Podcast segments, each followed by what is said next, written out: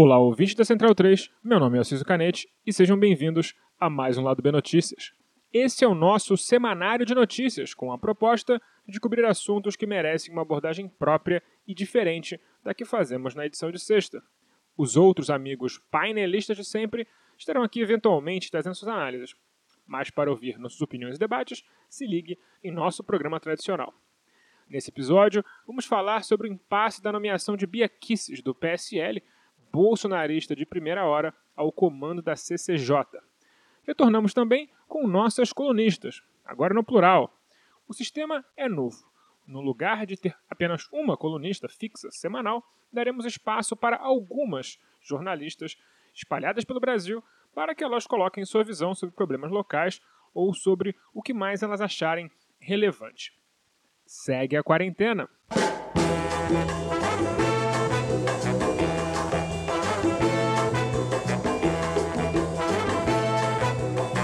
A Comissão de Constituição e Justiça é um cargo extremamente valioso na Câmara dos Deputados. Ele controla pedidos de CPI, as pautas de outras comissões, houve questões de ordem levantadas por deputados em relação a dúvidas sobre o regimento interno da Câmara e também é uma barreira necessária para qualquer projeto que deseje chegar à votação em plenário, que é onde as leis são aprovadas.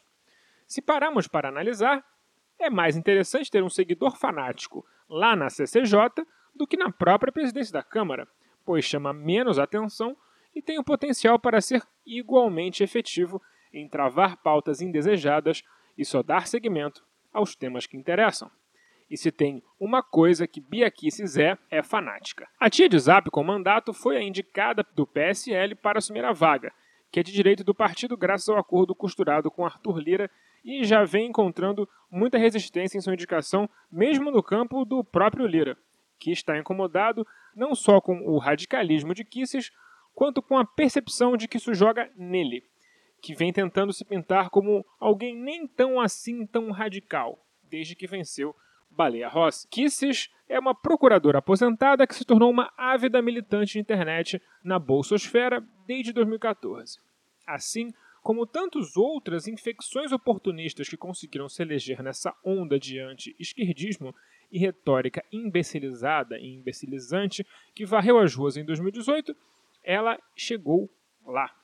Por isso, Kisses é uma daquelas parlamentares que vive fazendo live durante as sessões, anda com pau de selfie para cima e para baixo, pacote de WhatsApp completo. Aposto que manda altos bom dia grupo com imagens de animais fofinhos e passagem de Bíblia. Ela ser essa figura exótica não a faz ser menos perigosa, e se tem alguma coisa que Kisses faz bem, é estar no erro. Sua ficha em apenas dois anos de casa já é bastante longa. Investigada no inquérito do STF que apura questões ligadas a fake news e o gabinete do ódio, a ávida propagadora de notícias falsas Kisses já fez vídeo chamando o ministro aposentado Celso de Mello de ministro de merda, o que compreensivelmente causa bastante resistência do STF a que ela chegue a esse cargo da CCJ. Fontes dizem que os ministros andam fazendo muita pressão em Lira para que isso não aconteça. Kisses tem como sua grande pauta, inclusive, desfazer a infame PEC da Bengala, que aumentou a idade de aposentadoria para ministro do STF para 75 anos, a fim de evitar ao tempo que Dilma pudesse indicar mais ministros para a Suprema Corte. Agora que seu mito está com a caneta, Kisses deseja aposentar seis ministros de uma vez e bolsonarizar por completo o Supremo Tribunal Federal. Mas ela ainda está errada em muitos outros níveis.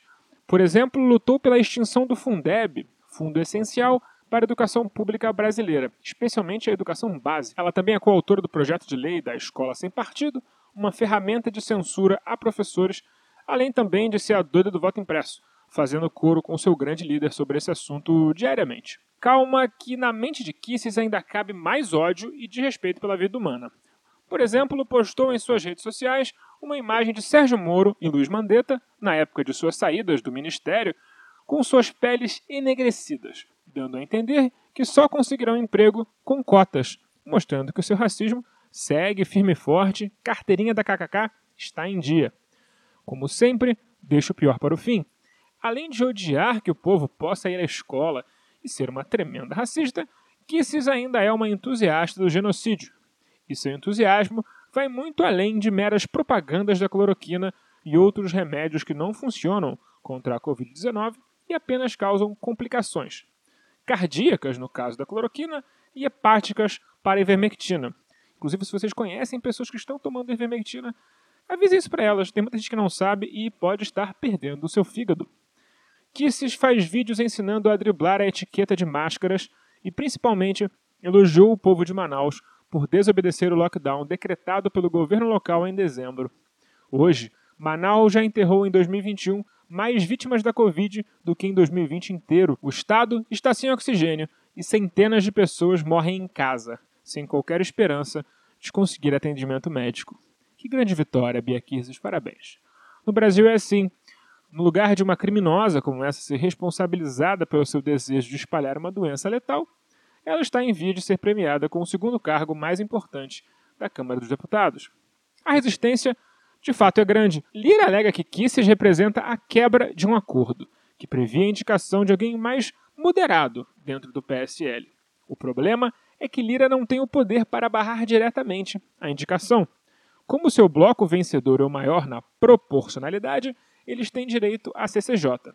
E Kisses é hoje a candidata única do bloco que pode ter que recorrer a lançar um candidato avulso para tentar batê-la. Ciente disso, Kisses foi pedir ajuda aos partidos de esquerda, esses mesmos que ela se elegeu sendo uma odiadora profissional e em tempo integral pela internet.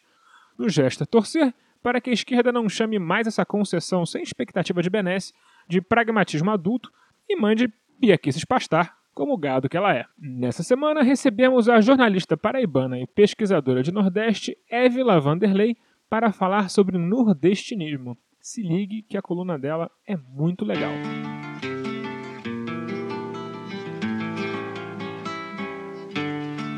eu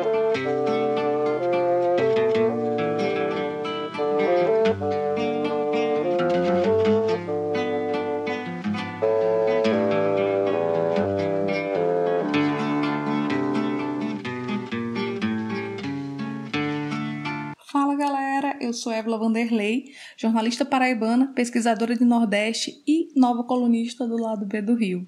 Com tanto bafafá, era impossível começar a coluna não falando do BBB e do caso da participante Juliette, conterrânea que vem sofrendo xenofobia em um dos programas de maior audiência do país. Por isso, hoje eu vim falar de Big Brother Brasil e do nordestinismo. Na verdade, eu vou usar a Juliette como exemplo para falar de um tipo específico de preconceito, que é contra o nordestino, algo que não é novo, que foi construído ao longo do século XX e que ainda é visto com pouca importância, principalmente pelo pessoal que vive abaixo do paralelo 15, essa linha imaginária que passa ao sul da Bahia. O que eu chamo de nordestinismo. Aí, caro ouvinte, você me pergunta, mas é outro termo para a gente decorar? Para que isso? E eu te respondo, quando a gente debate uma pauta que tenta evidenciar uma opressão, a gente precisa criar mecanismos para deixar isso mais claro. Aí você pergunta de novo, mas não existe xenofobia para isso? Sim, só que o termo xenofobia é muito amplo e utilizado inicialmente para debater a aversão a estrangeiros. Apesar de parecer, nós não somos estrangeiros no nosso próprio país mas a falta de compreensão e debates fez com que a gente se utilizasse desse termo, xenofobia. A gente poderia tentar usar também preconceito regional, mas também seria generalista, afinal, não é só nordestino nesse país que sofre o preconceito regional, e a forma como cada região sofre opressão, apesar de pontos em comum, tem suas particularidades. Por exemplo, não dá para esquecer o Caio sendo imitado pelo Negro Di, por exemplo. Aí a gente vai falar agora de novo da Juliette, que teve sua identidade questionada, seu sotaque imitado e sofreu tantas outras violências e ninguém se questionou ou conseguiu entender que estavam sendo preconceituosos com ela na casa por ela ser uma parte do Nordeste. Por isso, a categoria nordestinismo pode nos ajudar e muito nessa perspectiva para explicar quais opressões sofremos, que vão desde piadas com nosso sotaque até a tentativa de padronização do que é ser nordestino ou mesmo questionamentos sobre a nossa educação. Enfim, são muitas coisas. Eu preciso deixar claro que nordestinismo não é um termo novo. a gente consegue encontrá-lo em diferentes textos, tendo como uma expressão que faz referência ao Nordeste, mas sempre citações sem dar um sentido mais aprofundado do termo. Dois textos jornalísticos em particular chamam a atenção para onde eu quero chegar. Um deles é de 1971, do Pasquim, um semanário famoso por fazer oposição à ditadura. Nele, Paulo Francis escreve sobre Caetano Veloso e confessa que tinha uma restrição ao cantor baiano devido à sua origem geográfica. Em um trecho, ele fala: Caetano me parecia a moda americano-europeia do cabeludismo, desleixo, etc., aliada ao nordestinismo. Depois, Francis muda de opinião quando assiste um show de Caetano. Outra matéria, agora da Veja, do ano 1988, sobre a então candidata à prefeitura de São Paulo, Luiz Erondina, usa os seguintes termos para que não desse Maluf Luiz Erondina, uma paraibana de 53 anos, com as formas de um Fusca, teve antes de vencer os líderes do PT. Em outro texto, se fala: primeiro, ser mulher virou um triunfo, depois foi a vez do nordestinismo. Bem, perceba como os dois textos são usados em alusão àquilo que vem do Nordeste, mas não de forma positiva. Bem, Está na hora da gente se apropriar do termo para expor preconceito contra o povo da região Nordeste. Em um dos poucos artigos acadêmicos que encontrei defendendo essa visão, a professora Junete Rodrigues escreve que o nordestinismo aniquila as identidades coletivas e de classes, avançando até hoje em direção à perpetuação de interesses de alguns segmentos hegemônicos que sempre assumiram uma posição abstrata e autoritária sobre o Nordeste e sobre o seu povo por adotarem concepções de categorias identitárias redutoras diante da complexidade do que é e do que sempre foi o Nordeste e os nordestinos. Fecha aspas.